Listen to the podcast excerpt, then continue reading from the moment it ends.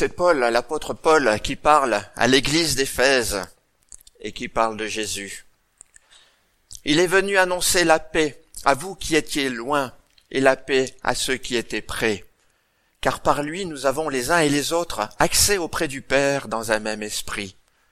Ainsi donc, vous n'êtes plus des étrangers ni des gens du dehors, mais vous êtes concitoyens des saints, gens de la maison de Dieu.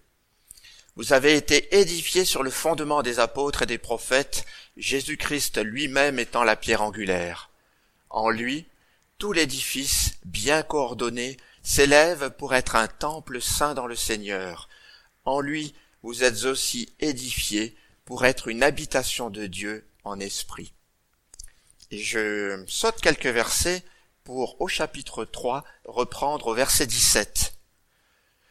Que le Christ habite dans vos cœurs par la foi, afin qu'étant enracinés et fondés dans l'amour, vous puissiez comprendre avec tous les saints quelle est la largeur, la longueur, la profondeur et la hauteur, et connaître l'amour de Christ, qui surpasse toute connaissance, en sorte que vous soyez remplis jusqu'à toute la plénitude de Dieu.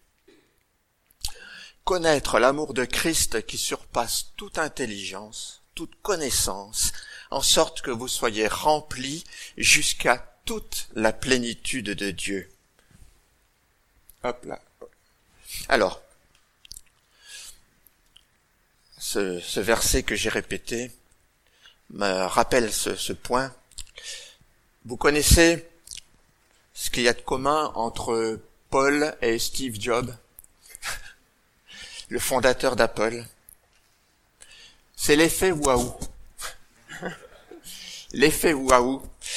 Steve Jobs voulait que ses produits, ses smartphones, ses ordinateurs soient juste parfaits pour que le client qui l'achète se dise waouh. Eh bien, Paul, Paul, dans le texte qu'il donne, dans l'expression qu'il utilise, veut nous montrer que l'amour de Dieu doit susciter chez nous cet effet waouh. Alors il ne s'agit pas de téléphone, il s'agit du plan de Dieu pour l'humanité. Alors, vous expliquer en 20 minutes ce qui surpasse toute connaissance, c'est un véritable défi. Mais nous allons reprendre le texte que nous venons de lire et le mettre en écho avec d'autres passages de la Bible pour mieux le comprendre. Nous allons donc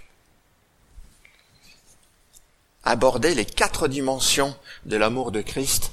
Charles évoquait l'immensité de l'amour tout à l'heure dans sa prière. Nous allons voir cette immensité dans ces quatre dimensions. Et euh, ensuite nous verrons, et nous en avons aussi parlé, la transmission, que vous êtes les héritiers de la bonne nouvelle. Après quoi je conclurai. Le verset 18 nous dit que vous êtes capable de comprendre. Alors nous allons essayer de le faire. Alors les quatre dimensions de l'amour dans le texte de Paul commencent par la largeur. Alors c'est une interprétation personnelle que je fais là, mais j'ai trouvé que donner du concret derrière ces dimensions, euh, c'était clarifiant, ça permettait de mieux comprendre euh, quelle était cette immensité de l'amour de Dieu. La largeur pour moi de l'amour de Dieu, c'est l'amour de Christ qui est proposé à tous les hommes. Chapitre 2, verset 17. Il est venu annoncer la paix à vous qui étiez loin et la paix à ceux qui étaient près. Quand Paul, Paul, l'apôtre Paul parle à l'église d'Éphèse, il s'adresse à une communauté d'hommes et de femmes d'origines diverses. Certains sont plutôt d'origine juive, c'est eux qui étaient proches Dieu, et d'autres étaient païens, grecs, euh, voilà, du monde euh, non juif, et cela était plus loin. Mais Jésus a été annoncé à ceux qui étaient loin aussi. À tous, l'amour de Dieu est annoncé. Et il le redit au chapitre 3, verset 6, les païens ont un même héritage et participent à la même promesse en Jésus-Christ par l'évangile. Nous sommes donc tous concernés dans cette salle, que nous soyons chrétiens ou pas. Les quatre dimensions de l'amour, c'est aussi la longueur. la longueur pour moi, c'est la constance de l'amour de Dieu dans l'histoire du monde depuis le commencement jusqu'à la fin. Le problème de l'amour de l'homme, c'est qu'il est fragile et inconstant. L'amour de Dieu, incarné en Jésus-Christ, dure éternellement. C'est Jean dans le prologue de son évangile qui nous le présente en disant Au commencement était la parole et la parole était avec Dieu. Cette parole, dans l'Apocalypse, on le lit, au sujet de Jésus-Christ, son nom était la parole de Dieu. Jean parle donc de Jésus-Christ. Et cette parole a été faite chair, et elle a habité parmi nous, pleine de grâce et de vérité. De tout temps, Jésus, sa venue sur terre, son sacrifice sont dans le plan de Dieu, et nous savons qu'il est avec nous pour l'éternité. Alors oui, c'est un amour sur lequel nous pouvons compter. La troisième dimension de l'amour, c'est la profondeur. Cette profondeur, pour moi, là aussi ça a été dit tout à l'heure, c'est l'amour de Christ qui pénètre notre personne. Connaître l'amour de Christ, ce n'est pas une expérience intellectuelle, du moins pas seulement. Nous avons évoqué toutes les émotions que nous avons vécues ce matin. Le Christ demande à habiter nos cœurs pour nous renouveler en profondeur. Il s'agit d'une relation personnelle, intime, de cœur à cœur. Et tu soulignais, Elisabeth, combien cette euh, rencontre dans la nuit avec ton ami qui te demande si tu es heureuse euh, était cruciale dans ton parcours. Et là, tu étais au cœur de la relation, de l'intimité avec Dieu. Jésus, avant de connaître la Pâque et tous les événements dramatiques qui y sont associés, a pris un temps pour prier de façon très intense dans le jardin de, de Gethsemane. Et c'est ce que l'on lit dans Jean chapitre 17. Et au verset 26, Jésus qui est en quelque sorte à l'aboutissement de sa mission, juste avant d'être crucifié, fait une demande à son Père. Je leur ai fait connaître ton nom, et je leur ferai connaître, je le leur ferai connaître, afin que l'amour dont tu m'as aimé soit en eux, et que je sois en eux. Vous voyez cette identité entre Jésus-Christ et l'amour du Père. Jésus qui souhaite être en nous, au plus profond de nous. Alors oui, ouvrons nos esprits, mais ouvrons aussi nos cœurs à cette réalité, à cet amour de Jésus. Et chacun, lors de son baptême, raconte son histoire. La Bible raconte les histoires de la rencontre euh, des hommes avec Dieu. La quatrième dimension, c'est la hauteur La hauteur de l'amour de Jésus, pour moi, est exactement la distance qui nous sépare de Dieu. Si vous considérez que Dieu est très distant, l'amour de Jésus sera d'autant plus grand pour venir vous réconcilier avec lui. Jésus, sa mission a été de nous réconcilier avec le Père.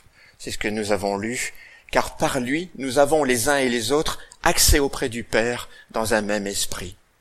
Et là je cite ce chapitre dans l'évangile de Jean, ce verset qu'on connaît pour beaucoup d'entre nous très bien, au verset 16, car Dieu a tant aimé le monde qu'il a donné son Fils unique, afin que quiconque croit en lui ne périsse point, mais qu'il ait la vie éternelle. Et pourquoi tout cela? Dieu, en effet, n'a pas envoyé son Fils dans le monde pour juger le monde, mais pour que le monde soit sauvé par lui. Voilà donc euh, quatre dimensions de l'amour qui font que Oui, nous pouvons dire waouh, merci Seigneur. Enracinés dans l'amour, nous recevons une nouvelle identité. Nous avons évoqué ce matin vous êtes une nouvelle création en recevant Jésus. Oui, cette relation à Jésus-Christ, cette connaissance de l'amour produit des effets. Et euh, c'est ce qui est affiché en grand sur le mur de notre Église. Une parole qui change les vies. Paul évoque deux éléments de transformation, deux nouvelles identités. Nous qui, en tant que pécheurs, qui étions au loin, sommes maintenant rapprochés. Il cite au verset 19, Ainsi donc, vous n'êtes plus des étrangers, ni des gens du dehors, mais vous êtes concitoyens des saints, gens de la maison de Dieu. Ici, Paul oppose le citoyen à l'étranger. Le citoyen, dans le droit romain, c'est celui qui a le droit de citer. Aujourd'hui, le citoyen, c'est celui qui a des droits civiques, qui a le droit de vote, par opposition à l'étranger. C'est un premier pas. Mais quand Paul dit, nous faisons désormais partie de la maison de Dieu, certaines traductions traduisent vous êtes maintenant membre de la famille de Dieu. C'est pour dire l'importance de ce terme, faire partie de la maison, c'est être membre de la famille de Dieu. Et c'est pourquoi nous pouvons appeler le Père céleste.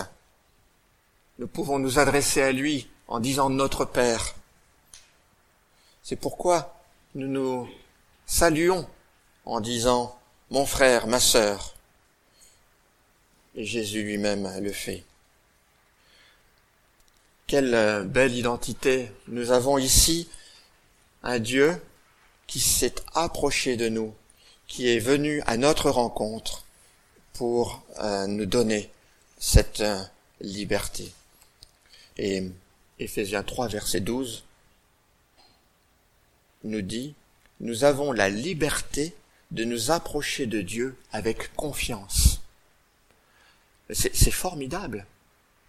Quand ça va pas, de pouvoir dire Abba, Père, prends-moi dans tes bras. Je sais pas si vous, enfin moi c'est toujours une image qui me bouleverse.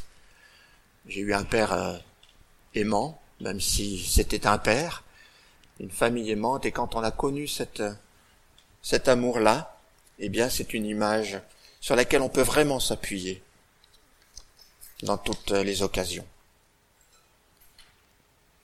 Alors nous avons vu aussi que vous aviez reçu cette parole d'amis, et en fait, vous êtes les héritiers de la bonne nouvelle. Ces héritiers, la Bible, en fait, c'est l'histoire de la révélation de Dieu aux hommes et comment il s'est fait connaître. Alors, je vais pas tout retracer, mais j'ai déjà dit depuis le tout début, Dieu a un plan.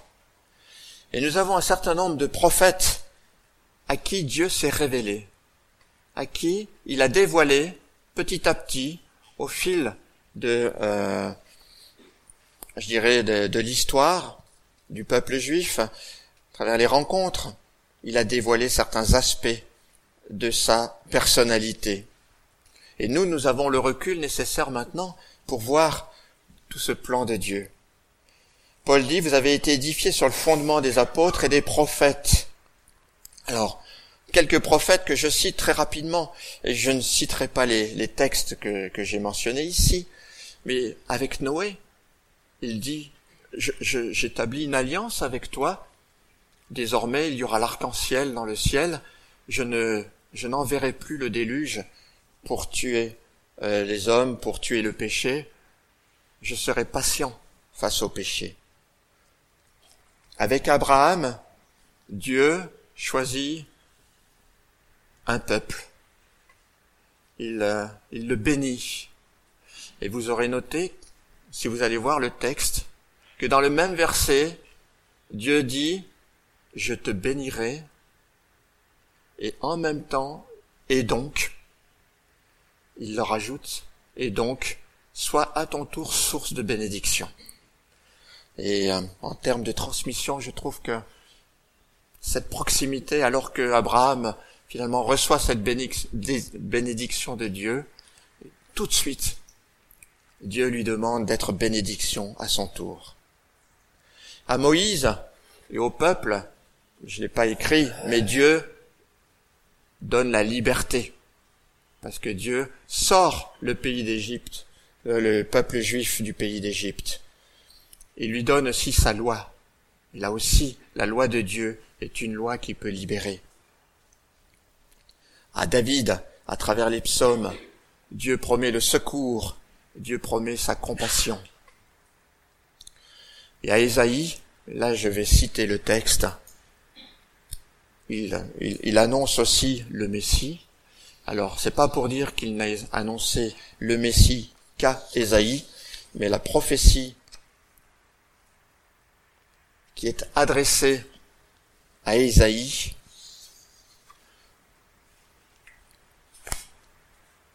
environ 800 ans avant Jésus-Christ, est pour moi un signe euh, très fort de ce plan de Dieu, de cette euh, cohérence entre l'Ancien Testament et le Nouveau Testament. Qu'est-ce que dit Ésaïe chapitre 53, les trois versets 4 à 6 Ce sont nos souffrances qu'il a portées, c'est de nos douleurs qu'il s'est chargé, et nous l'avons considéré comme puni, frappé de Dieu et humilié. Mais il était blessé pour nos péchés, brisé pour nos iniquités. Le châtiment qui nous donne la paix est tombé sur lui. Et c'est par ses meurtrissures que nous sommes guéris.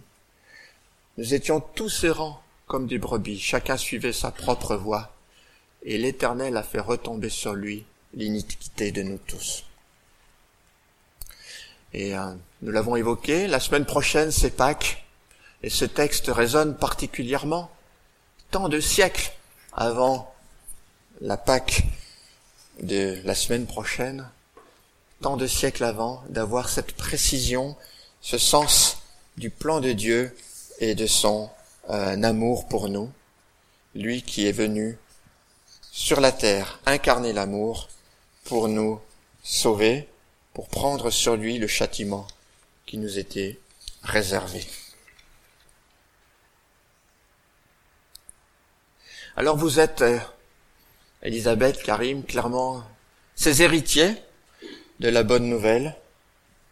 Vous l'avez reçu, mais comme Dieu avec Abraham, je dis maintenant, transmettez-la.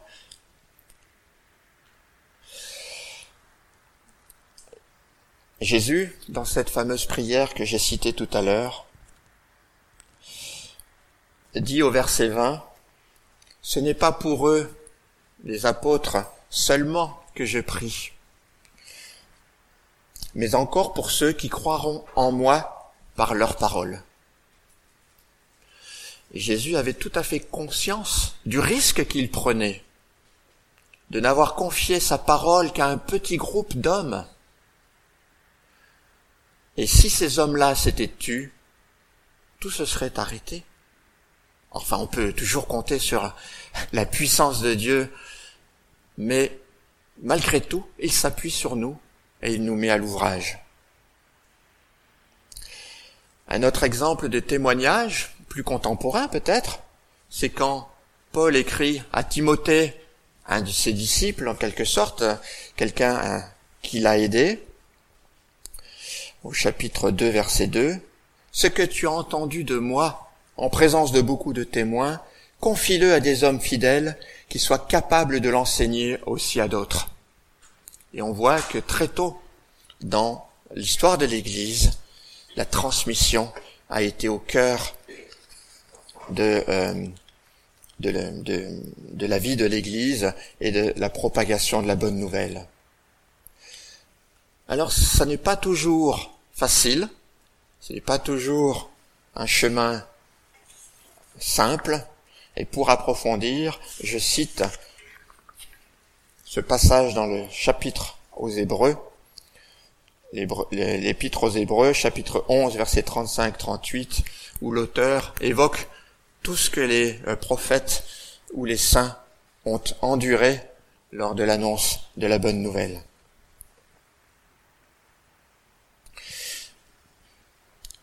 Paul, dans sa lettre aux Éphésiens, poursuit.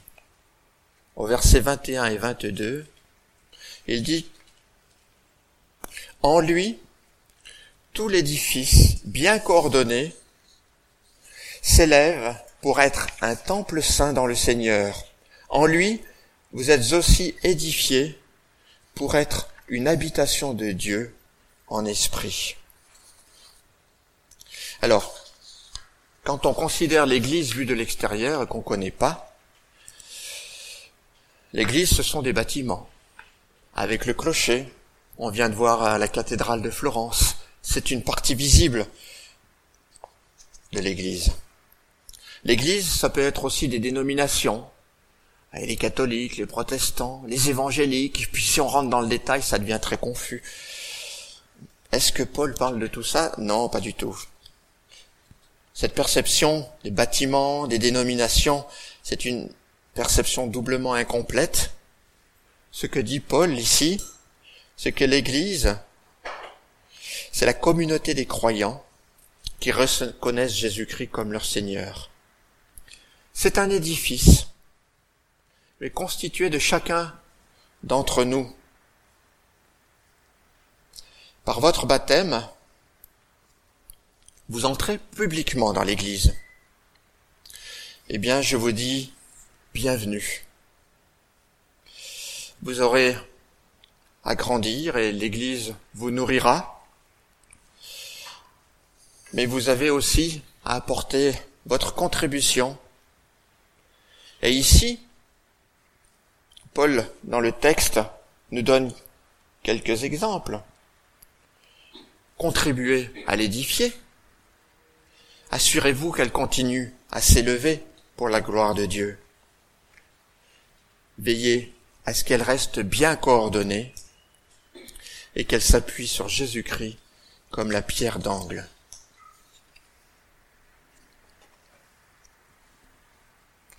Alors je conclus maintenant.